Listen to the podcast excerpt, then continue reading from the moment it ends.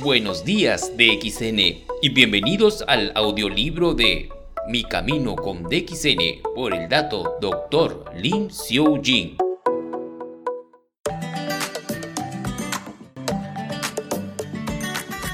Capítulo 5. Comienza el camino de un emprendedor. ¿Estaba haciendo lo correcto? Este pensamiento continuó rondándome la cabeza todo el camino hacia la oficina de muda, donde estaba a punto de entregar los papeles de mi renuncia. Había concebido la idea de comenzar mi compañía hace tiempo atrás, aproximadamente 10 años atrás. Me había convencido y a mi familia sobre cómo quería explorar este viaje como emprendedor. La ansiedad y el miedo de renunciar a un trabajo estable como ingeniero y la emoción, la alegría y la libertad de ser propietario de un negocio independiente hizo mi situación peor. ¿Podría lograr mi objetivo? ¿Seré capaz de dirigirlo de la manera correcta? ¿Qué debería hacer cuando toque la puerta de los fracasos y la gente comience a arrojarme piedras? Aprensiones, aprensiones y aprensiones. Muchas veces antes había pensado en renunciar, pero nunca lo hice. Solía pensar, si renuncio a Amada y opto por otro trabajo de ingeniería, enfrentaré el mismo escenario. La vida no sería diferente, así que no tenía sentido buscar otro trabajo. Continué con Mada e intenté encontrar la parte positiva para quedarme. Por ejemplo, solía decirme a mí mismo, es un trabajo gubernamental, el trabajo más seguro que uno puede tener, soy afortunado. Además solo tengo que trabajar hasta las 4 de la tarde y después estoy libre para explorar lo que quiero. Había invertido lo suficiente en mí por los últimos 10 años, ahora a tiempo parcial por la concepción de DXN. Lo alimenté cada día con tiempo y esfuerzo. Estaba ahorrando todo el dinero que podía para financiar DXN cuando empezara. Siempre tuve en mente que iba a ser un viaje solitario. Ahorrar es un trabajo difícil, especialmente cuando eres un empleado porque tienes obligaciones que cumplir. Mis padres ya estaban en bancarrota. Sabía que un trabajo gubernamental era el ancla que mantenía estable el barco de mi familia en tiempos turbulentos.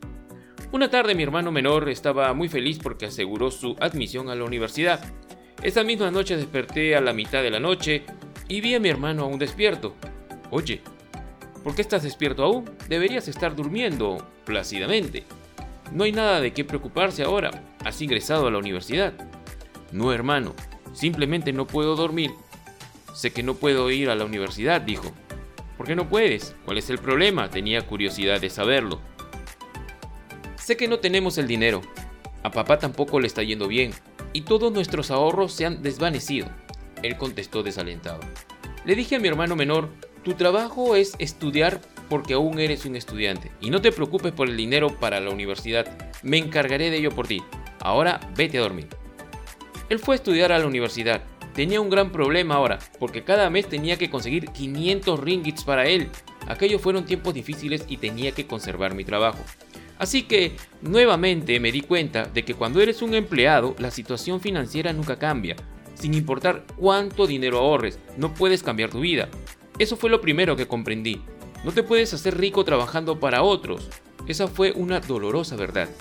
El trabajo no es bueno para ti y el salario no es bueno para ti. Pero aún así necesitas continuar y comenzar a invertir en tu libertad todos los días, inclusive si es a tiempo parcial.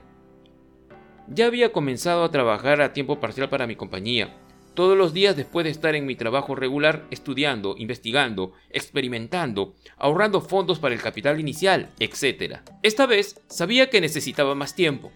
No solo el tiempo libre después de las 4 de la tarde, necesitaba libertad completa, porque el escenario parecía estar montado y tenía suficiente capital para explorar mi viaje, para iniciar. ¿Sabes qué? En situaciones como esta es la filosofía la que te aferras lo que te ayuda a tomar decisiones. Mi decisión era definitiva. Señor, aquí está mi renuncia. Gracias por apoyarme a servir a Amada durante los últimos 10 años. Ahora necesito iniciar mi viaje para explorar mi propósito en la vida. Estas fueron las palabras que finalmente pude decirle a mi jefe, y créeme, se siente increíble. Regresando a mis pensamientos, supe que este coraje venía de las dos enseñanzas. Una de Bhagavad Gita, que es la que dice, no te preocupes por los frutos de tus acciones, solo haz tus deberes, que es el karma. Y el tercer consejo de mi profesor bajo el árbol de mango, si el trabajo no te está haciendo sentir bien, renuncia, no lo dudes. Ahora, sabía que aunque renunciara a mi trabajo y a mis responsabilidades como ingeniero en MADA, yo solo había tomado un nuevo rol y un nuevo grupo de responsabilidades. Había cambiado a mi jefe y esta vez tenía que servir a un jefe más exigente. Y ese jefe era yo. Confié en mi intuición desde el momento que había entrado en contacto con el ganoderma. Y había algo que me mantenía atraído a él y un llamado desde lo profundo para dar a conocer este hongo por todo el mundo para que todos se pudieran beneficiar de sus efectos. Me sentí como si fuera el elegido para este trabajo y sabía que tenía que servir con completa honestidad e integridad. Cuando mi familia supo de mi renuncia en mi casa, había puntos de vista encontrados. Mi padre y mi suegro estaban felices por mi decisión, pero mi mamá y mi suegra no les gustó la idea y estaban preocupadas. ¿Qué pasaba si mi nueva aventura no funcionaba? ¿Qué pasará si fracasas? Mi esposa me hizo una pregunta fundamental. Sabes, mi amor, soy un ingeniero y en los últimos 10 años ya he establecido mi reputación como un gran ingeniero por mi buen trabajo. Nunca acepto sobornos y trabajo arduamente. Si llegara a necesitar un trabajo nuevamente, lo conseguiré en menos de 24 horas. No estoy preocupado por conseguir un trabajo, le aseguré para obtener su apoyo. Las personas me preguntaron muchas veces por qué elegí la forma de la venta directa para vender el hongo y no la manera tradicional de venta al menudeo.